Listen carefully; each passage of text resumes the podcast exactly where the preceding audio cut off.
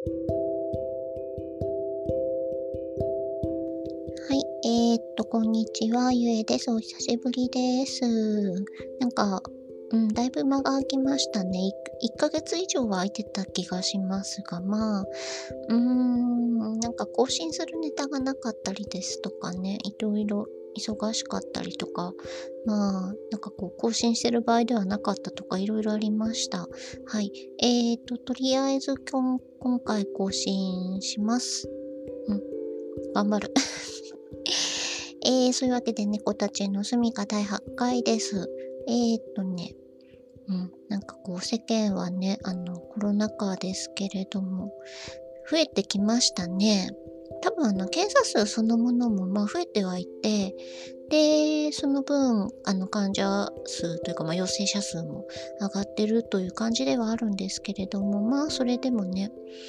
なかなか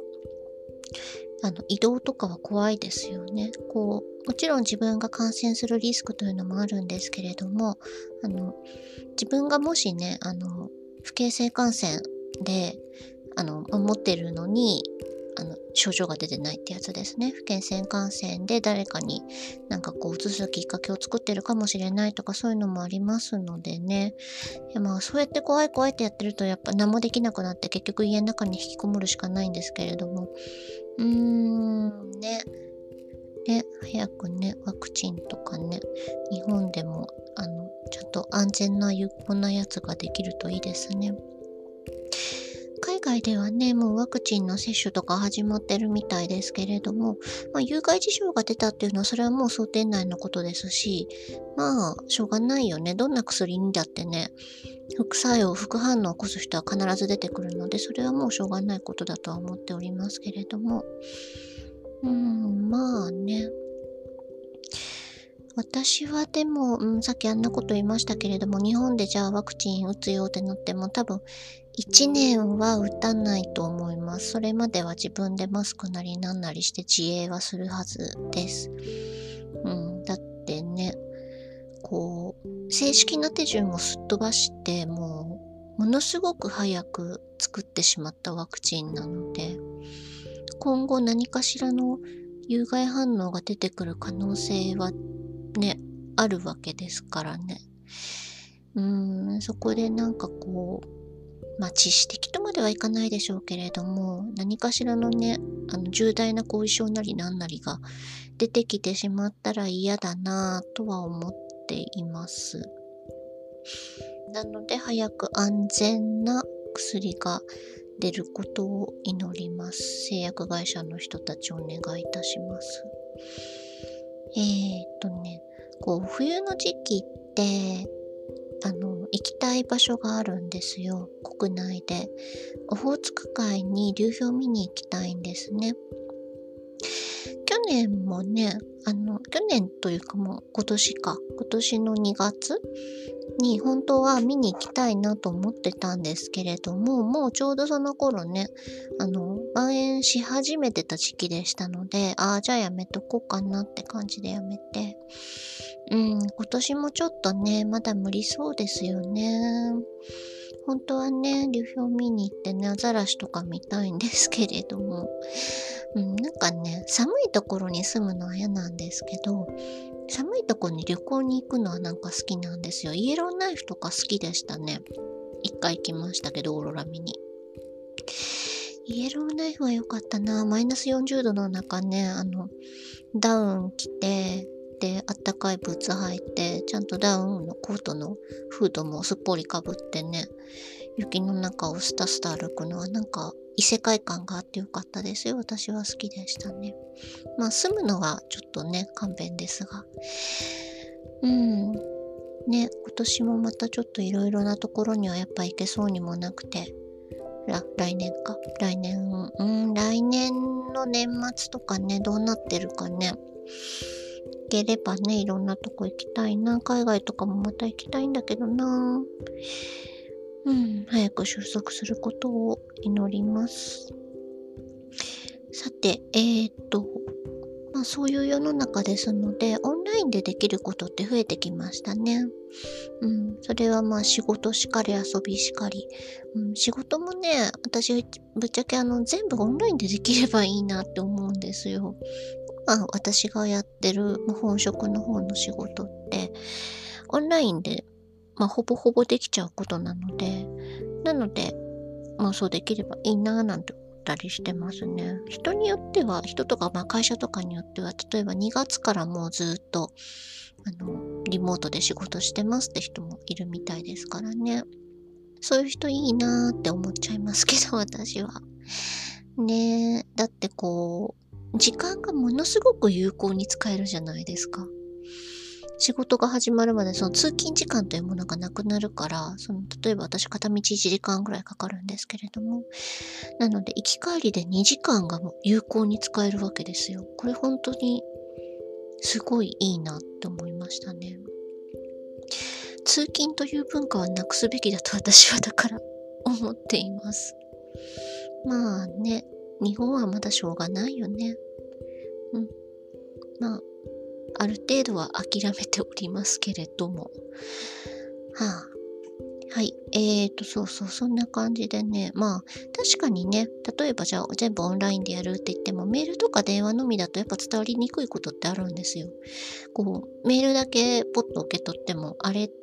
てななることってありますよね。なんかこう、感情が読み取りづらいからですからね、やっぱり。で、なんか、うん、よくわからんってなったらやっぱ電話することもあるんですけれども、で、それよりもね、もっとこう、例えば初めましての人だったりとか、そういう場合はやっぱりまあ、お互い顔出しでやった方がいいのかなと思うんですけどね、それだったらまあ、あの、そういうミーティング用のアプリってあるじゃないですか。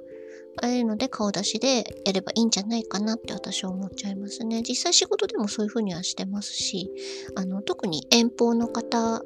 と一緒にお仕事する場合なんかは、それでやってたりしますね。まあ実際に訪問してご挨拶してっていうのはまあ確かにね、場合によっては必要、今のこういう時でも必要な時はあるのかなとは思うんですけれども、まあちょっと古くなってきた感はありますよね。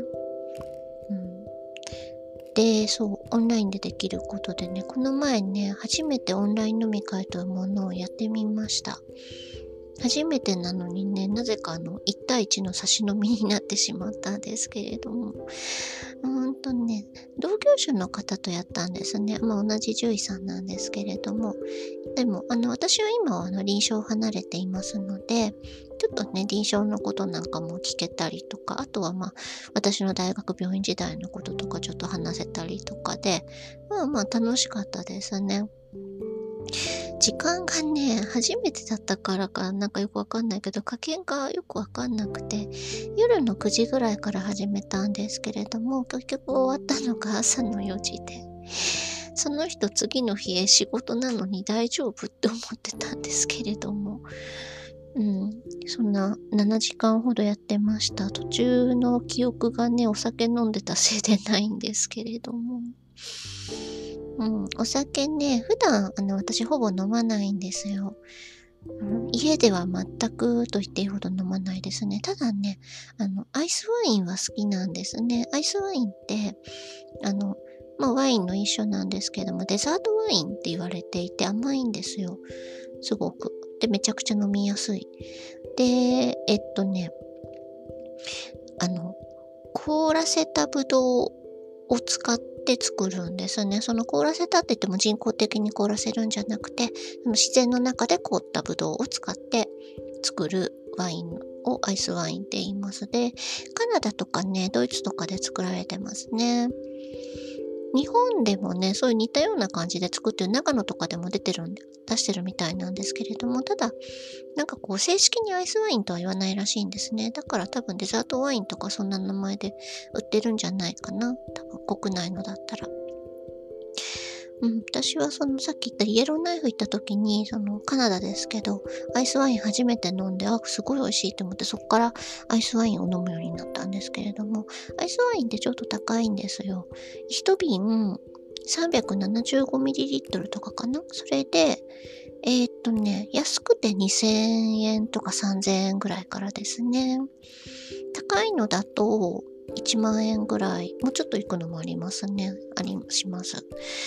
私はいつもそんな高くないの飲んでるので、1瓶3000円ぐらいのかな？やつ飲んでます。375ミリなので、まあ、ね、すぐ飲み終わっちゃうんですけれども、でも私はそんなにお酒飲まない方だから、まあちょうどいいです。うん。で、そうそう、アイスワインね、あの、普段、あの、買うときってデパートとかで買うんですよ。なんか、まあ珍しいものっちゃ珍しいものなの、あまり売ってないんですよね。そういう大きいとこ行かないと。でもね、最近近所にできたお店にね、アイスワイン売ってたんですよ。それちょっと嬉しかったですね。ドイツ産のやつで、まあ、種類1種類しかなかったんですけれども、でも、あ、これで気軽に手に入ると思いまして、また何かあったら買おうと思います。うん、この前のオンライン飲み会で飲んだのはでもナイスワインじゃなかったんですけれども、これはね、寄付ワイン飲んでました。寄付ワインもデザートワインの一種ですね。ハンガリーのが有名かな？私が飲んでたのはハンガリーのやつです。いつだっけ？最後に海外旅行行った時だな。去年のゴールデンウィークかな。その時にハンガリー行きまして、そこで買ってきたやつですね。うん、岐阜ワインもね、美味しいんですけど、ちょっと日本で買うと高いので、現地で2本ほど買って持って帰りましたけれども。現地だとね、普通にコンビニにも売ってますね、岐阜ワイン。あのね、お酒はね、大学生の頃とかね、大学病院いた頃はアホみたいに飲まされてたこともありましてね。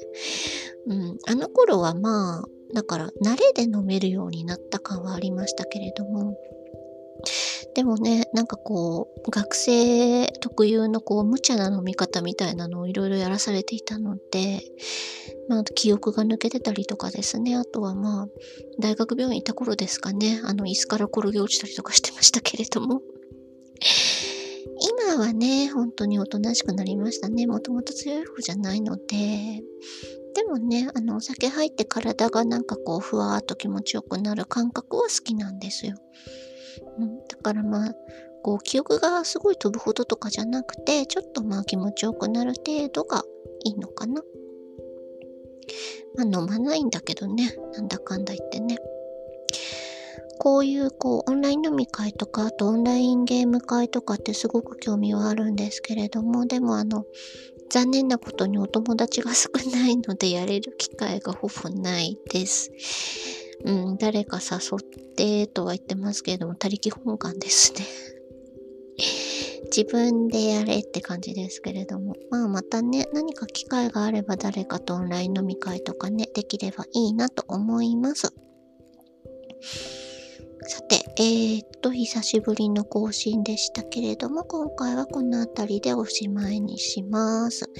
えー、っと、うん、いいかな？はい、おしまいにします。では、あの、また何か機会がありましたら、聞いていただけると嬉しいです。それでは、ゆえでした。